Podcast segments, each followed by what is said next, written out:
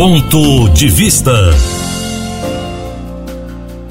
Mais um dia de existência, mais uma oportunidade para sermos abençoados, ouvindo e praticando a palavra do Senhor. Vamos ouvir o ponto de vista bíblico neste dia. Apocalipse, capítulo 21, versículo 1. Vi novo céu e nova terra, pois o primeiro céu e a primeira terra passaram e o mar já não mais existe. Céu é o termo bíblico para designar o lugar da habitação de Deus, o lugar de Sua presença, para onde o Cristo glorificado retornou após o seu martírio morte e ressurreição. E o cristão que se alegra em fazer parte da igreja militante neste mundo e fará parte da igreja triunfal que se realizará na volta de Cristo para buscar todo aquele que tem prazer em ouvir e obedecer a Sua palavra. E um dia todo o povo de Deus estará ali com Cristo por toda a eternidade, como ensina o Evangelho de João capítulo 17, do verso 5 em diante.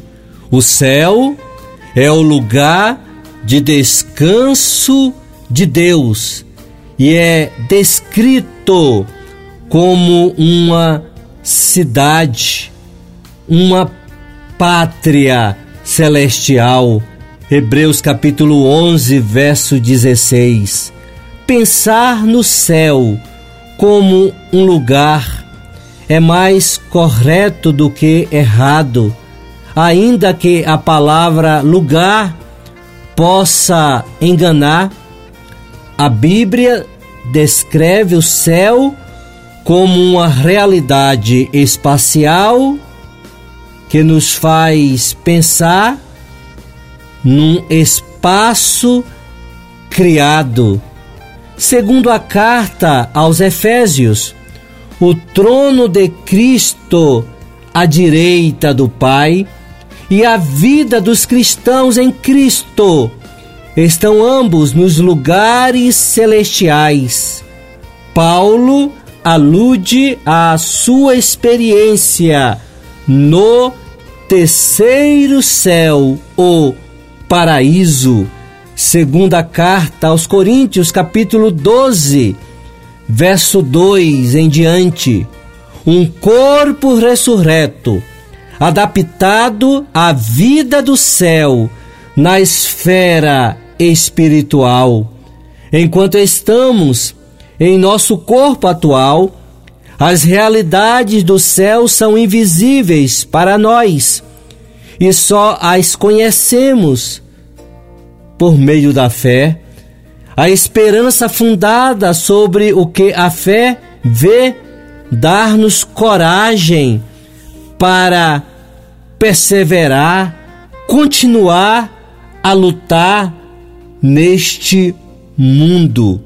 Que a palavra do Senhor, que a compreensão da eternidade, como bem disse o apóstolo João, vi novo céu e nova terra, pois o primeiro céu e a primeira terra passaram, e o mar já não existe. Que seja estímulo, renovação, confiança, esperança para vivermos o hoje, que certamente diante de nós há de pôr muitos desafios, obstáculos, lutas, porque sem luta não obteremos vitórias.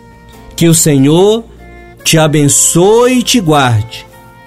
Que o Senhor abençoe a tua entrada e a tua saída, hoje e sempre.